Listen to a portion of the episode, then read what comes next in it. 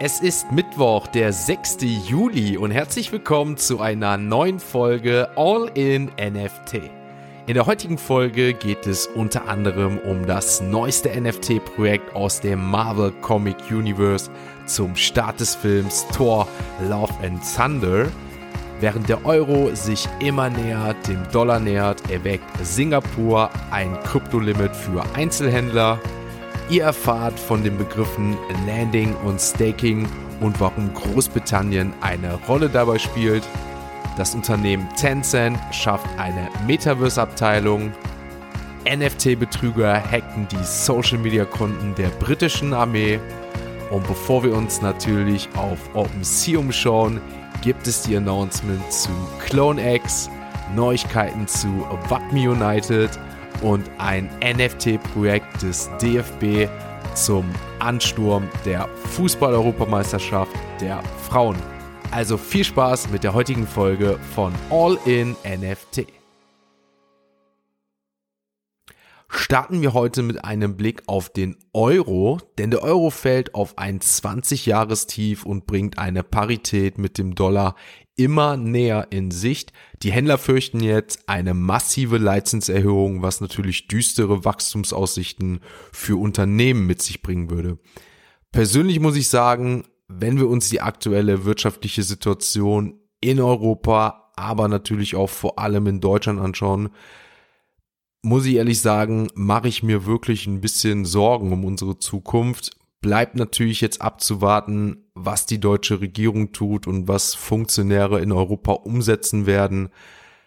Ich werde darüber berichten, aber persönlich habe ich echt ziemlich viele Bedenken und bin gespannt, was die Zukunft da noch bringen wird. Ist aber ein anderes Thema. Reisen wir weiter nach Singapur. Nach dem Zusammenbruch von Krypto erwägt das Land, Limits für Einzelhändler als eine Art Hebelwirkung einzusetzen. Der Vorsitzende der Zentralbank von Singapur sagt, dass die grenzenlose Natur der Kryptomärkte eine globale Koordination erfordert die Nachricht kommt jetzt drei Tage, nachdem das in Singapur registrierte Free Arrows Capital Insolvenz angemeldet hat. Davon hatte ich ja euch auch die letzten Tage von berichtet. Die Zentralbank von Singapur erwägt neue Verbraucherschutzmaßnahmen, nachdem turbulente Märkte einige der größten Namen der Kryptowährung erstickt haben, von denen viele ihren Hauptsitz in Singapur hatten. So berichtet auf jeden Fall Bloomberg. Die Finanzaufsichtsbehörde, kurz genannt die MAS, prüft jetzt zusätzliche Verbrauchermaßnahmen sorgfältig. So auf jeden Fall auch nochmal eine Aussage des Vorsitzenden Taman Shang Muatam. Ich habe alles gegeben. Nächstes Mal spreche ich den Namen richtig aus. Kommen wir aber zu einem anderen weiteren Thema. Die britische Regierung holt Meinungen zur Besteuerung von Kryptoassets-Darlehen und zum Staking im Kontext der DeFi ein. Das ist die dezentrale Finanzierung. Wer mit den Begriffen Landing oder Staking nichts anfangen kann, dem sei mal ganz kurz gesagt, dass die beiden DeFi-Protokolle eine Reihe von Aktivitäten umfasst, die Benutzer belohnen, die Krypto-Assets-Token in einem Pool einzahlen oder sie für einen bestimmten Zeitraum an andere Personen oder Plattformen verleihen, um so passives Einkommen zu erzielen, weil meistens dadurch Zinsen generiert werden. Ein Beispiel kann ich euch ganz kurz dann nennen.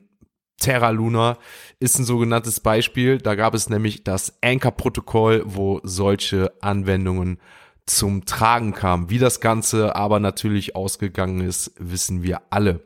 Die britische Regierung ist insbesondere daran interessiert festzustellen, ob der Verwaltungsaufwand und die Kosten für Steuerzahler, die sich an dieser Tätigkeit beteiligen, reduziert werden könnten und ob die steuerliche Behandlung besser an die zugrunde liegende Wirtschaftlichkeit der betreffenden Transaktionen angepasst werden kann. Bevor wir zu den Kryptowährungen wechseln, habe ich noch was zu dem Unternehmen Tencent für euch. Wer das Unternehmen Tencent nicht kennt, dem sei kurz gesagt, dass zu den breit gestreuten Aktivitäten vor allem Geschäftsfelder wie Sofortnachrichtendienste, Social Media, Online-Medien, Webportale oder auch Internet-Mehrwertdienste zählen. Tencent schafft jetzt eine eigene Metaverse gesteuerte Abteilung namens Extend Reality Unit ein. Der Begriff bezieht sich dabei auf eine Vielzahl von eingesetzten Technologien, einschließlich RR und VR. Das ist ja auch unter anderem das, was Instagram versucht zu integrieren. Die Einheit wird sich um alle Metaverse-bezogenen Aufgaben kümmern, einschließlich der Software- und Hardwareentwicklung. Das Unternehmen plant dabei, mehr als 300 Personen einzustellen, um diesen Bereich vollständig besetzen zu können.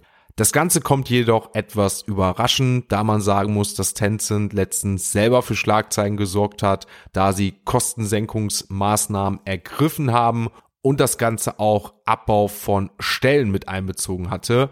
Das ändert sich jetzt mit der Metaverse-Abteilung. Nach Angaben des Unternehmens bleiben die Einstellungspläne für den Bereich nämlich flexibel, da sich das Geschäft noch in der Anfangsphase der Ausführung befindet und die Mitarbeiterzahl je nach Leistung gesteigert oder gesunken werden kann. Damit wechseln wir die Kategorie und schauen uns die aktuellen Kurse der Kryptowährungen an. Ehrlicherweise muss man sagen, dass der Bitcoin genauso aus dem Feiertag kam, wie er zunächst in den Feiertag reingegangen ist, denn mit kaum einer Bewegung der Bitcoin befand sich Anfang des Tages gestern bei circa 19.000 Euro. Muss man jedoch ehrlich sagen, nachdem die Wall Street nach dem Feiertag wieder geöffnet hatte, kam ein kurzes Minus, sodass der Bitcoin auch unter 19.000 Euro fiel, genauer gesagt auf 18.800 Euro. Das blieb jedoch nicht so, denn im Laufe des Abends konnte der Bitcoin eine gute Rallye nach oben hinlegen und zeigte ein Plus von drei Prozent. Der Bitcoin konnte damit über die 20.000 Euro Marke klettern. Aktuell beträgt der Kurs des Bitcoins 20.050 Euro. Bei ETH können wir genau das gleiche feststellen, wobei Ethereum noch vor dem Öffnen der Wall Street etwas stärker performte und sogar zulegte und konnte hierbei sogar über 1100 Euro klettern, nachdem sich ETH noch bei 1050 Euro befand, fiel dann genauso wie der Bitcoin auch erstmal was ab, bevor wir hier auch ein ziemlich starkes Ab feststellen konnten, also ein Ab nach oben von 2,5 Prozent. Der Kurs von ETH liegt aktuell bei 1130 Euro. Man muss ehrlicherweise sagen, das ist nicht bei allen Kryptowährungen so. Der BNB ein leichtes Plus von 1,5 Prozent. Aktuell der Kurs bei 226 Euro. Solana auch ein Plus von 2,6 Prozent. Die Stablecoins alle etwas rot um die 0,6 Prozent. Der Dogecoin nur ein leichtes Plus von 0,25 Prozent. Und dann schauen wir uns abschließend nochmal den Apecoin ein. Der Apecoin natürlich ein Plus von vier Prozent, damit der höchste Kursaufstieg der Kryptowährung. Der Apecoin liegt damit aktuell bei 4,86 Euro. Ich bin mal gespannt, wenn wir da morgen die Announcements zu Yuga Labs und dem Gameplay zu, oder zu den ersten Möglichkeiten von Adadit haben, wohin der Apecoin noch morgen geht oder ob er danach erstmal wieder nach unten findet. Damit wechseln wir die Kategorie und schauen uns die NFT News an. Beginnen wir die heutigen NFT-News mit einem indirekten NFT-Bezug, dennoch wichtig. Die Twitter-Accounts der britischen Armee wurden gestern von NFT-Betrügern übernommen und gehackt dadurch. Über fast vier Stunden hinweg wurde der offizielle Twitter-Account der britischen Armee mit fast 400.000 Followern von den NFT-Betrügern gekapert. Tatsächlich war neben dem Twitter-Account auch der dazugehörige YouTube-Kanal Gegenstand des Angriffs. Es ist unklar, wie die Hacker auf die offiziellen Social-Media-Konten der britischen Armee Zugriff bekommen haben, denn man muss sagen, der Hack ist für Großbritannien schon sehr peinlich, denn jährlich werden fast 8,9 Milliarden Pfund für die digitale Sicherheit in Großbritannien auch ausgegeben. Nachdem die Social-Media-Konten zurückerlangt wurden, bestätigte die Regierung auch, dass eine offizielle Untersuchung im Gange ist. Darüber hinaus gab das Verteidigungsministerium eine Erklärung zum NFT-Betrugsangriff der britischen Armee ab. In einem Tweet sagten sie, und jetzt zitiere ich, die Verletzung der Twitter- und YouTube-Konten der Armee wurden behoben, eine Untersuchung sei im Gange. Die Armee nimmt die Informationssicherheit sehr ernst und bis die Untersuchung abgeschlossen ist, wäre es unangebracht, weitere Kommentare dazu abgegeben.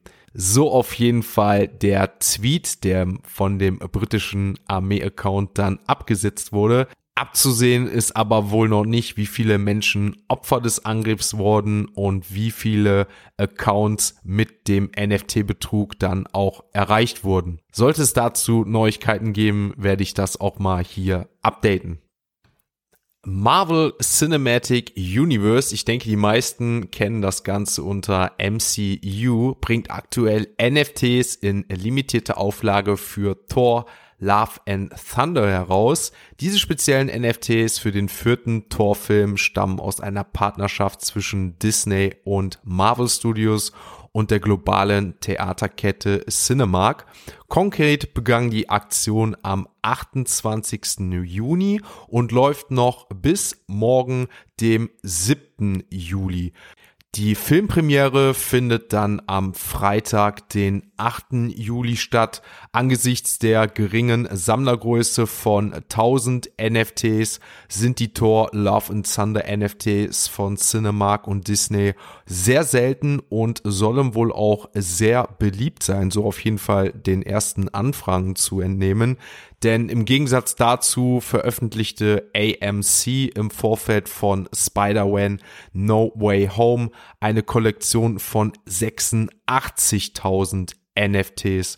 Cinemark gab auf jeden Fall bekannt, dass sie sich sehr über die Zusammenarbeit mit Disney und Marvel Studios freuen Wanda Gerhard Fehring, also der Chief Marketing and Content Officer von Cinemark, sagte, es sei wichtig, einige Regeln für die Teilnahme am Giveaway zu beachten. Zum Beispiel können nur Cinemark Movie Rewards Mitglieder teilnehmen und dann auch letztendlich gewinnen.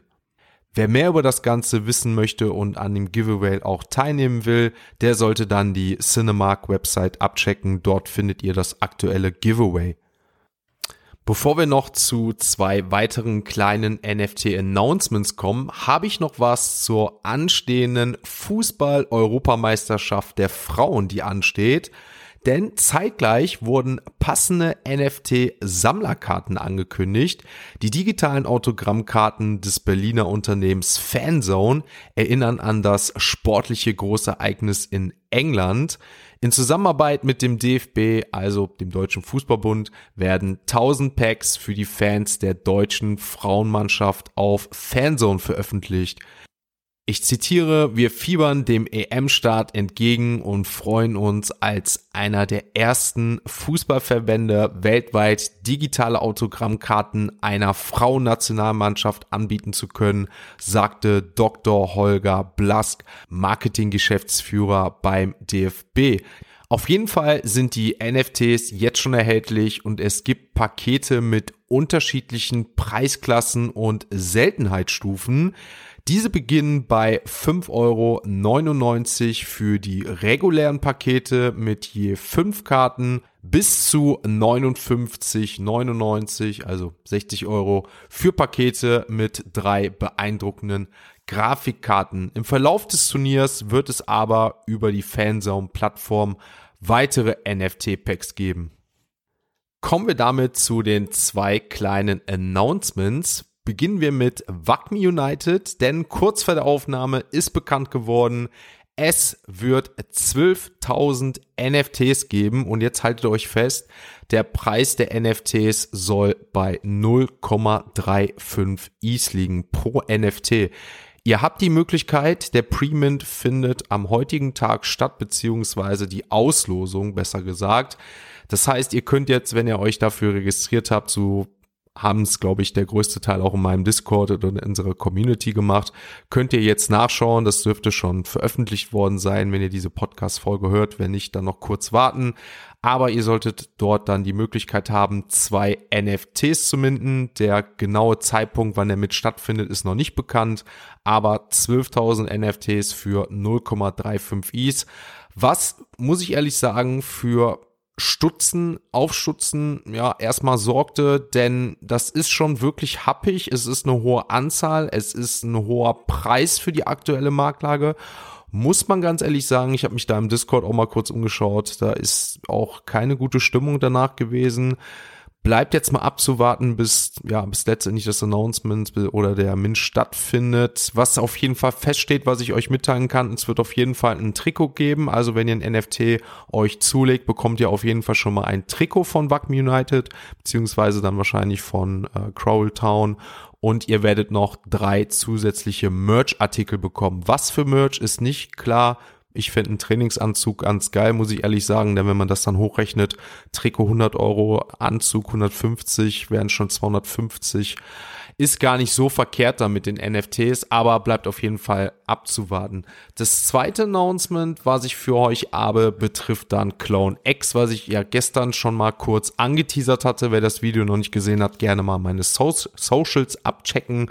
Da dann das Video. Jetzt habe ich auch die NFT-News für euch, die die ganzen Announcements beinhalten. Denn Clown X fährt anscheinend den gleichen Zug, wie es Board Ape Yacht Club macht. Es werden die kommerziellen Rechte komplett abgegeben an die Holder, muss man ehrlich sagen. Ihr könnt dann damit neuartige, neuwertige Fankunst erschaffen.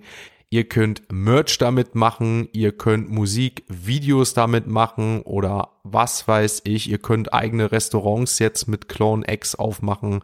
Also ihr habt die gleichen Rechte wie jetzt bei den Board Apes. Es sollen Videospiele kommen, es würden Fanart-NFTs kommen, es werden wohl neue Marken noch dazu entstehen.